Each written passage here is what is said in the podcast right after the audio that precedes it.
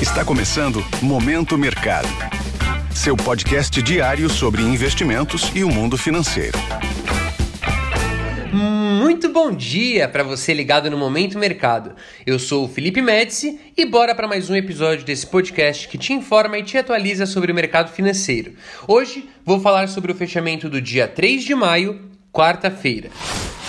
Cenário internacional. No mercado internacional, o dia foi de fechamentos mistos. No velho continente, a maioria das bolsas fecharam no campo positivo, com os investidores à espera das decisões de política monetária do Fed, o Banco Central norte-americano, que aconteceu ontem, e do Banco Central europeu, que acontecerá hoje. Além disso, contribuiu para o apetite ao risco na Europa alguns resultados corporativos positivos que agradaram os investidores.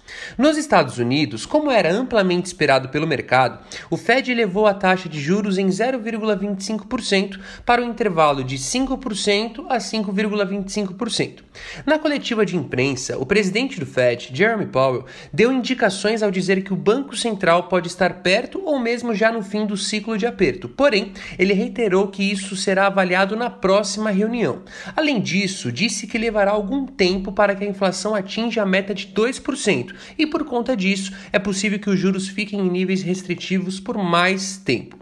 Assim, os três principais índices acionários de Nova York fecharam no terreno negativo, com o índice Dow Jones caindo 0,8% e o S&P 500 recuando 0,7%, com destaque negativo para o setor financeiro e o setor de energia, que foi pressionado pela queda de 4% do petróleo. Na renda fixa, os investidores interpretaram o possível fim da elevação das taxas de juros em junho como uma postura dovish do Fed. Assim, as taxas dos títulos públicos americanos cederam em todos os vencimentos, favorecendo as posições aplicadas. O dólar perdeu força ante divisas fortes e de países emergentes, com a leitura dos agentes de que possivelmente não haverá novas elevações de juros pelo Fed. O índice DXY, que mede a variação do dólar ante uma cesta de divisas fortes, cedeu 0,6% para o nível dos 101 pontos.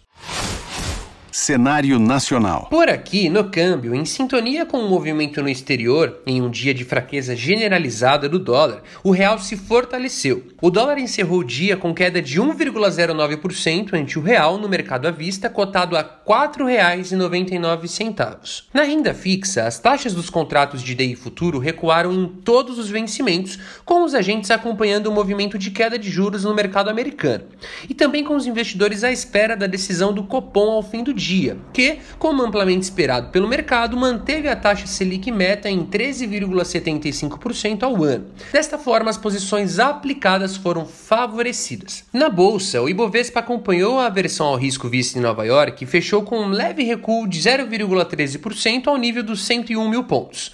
No lado positivo, o destaque ficou para ações com exposição a câmbio, como as companhias aéreas Gol e Azul, que subiram ao redor de 5%. Na ponta negativa, destaque para a Carrefour Brasil, que caiu mais de 9%.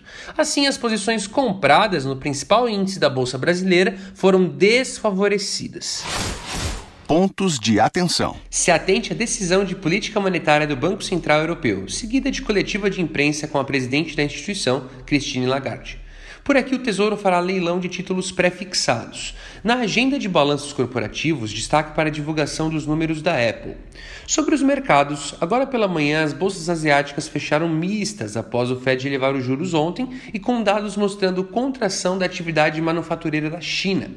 As praças europeias abriram em baixa, com os agentes digerindo a alta de juros nos Estados Unidos e aguardando a decisão de política monetária do Banco Central Europeu.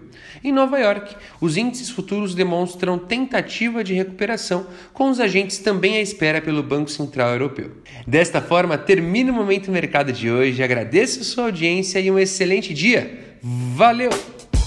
Esse foi o Momento Mercado com o Bradesco sua fonte diária de novidades sobre cenário e investimentos.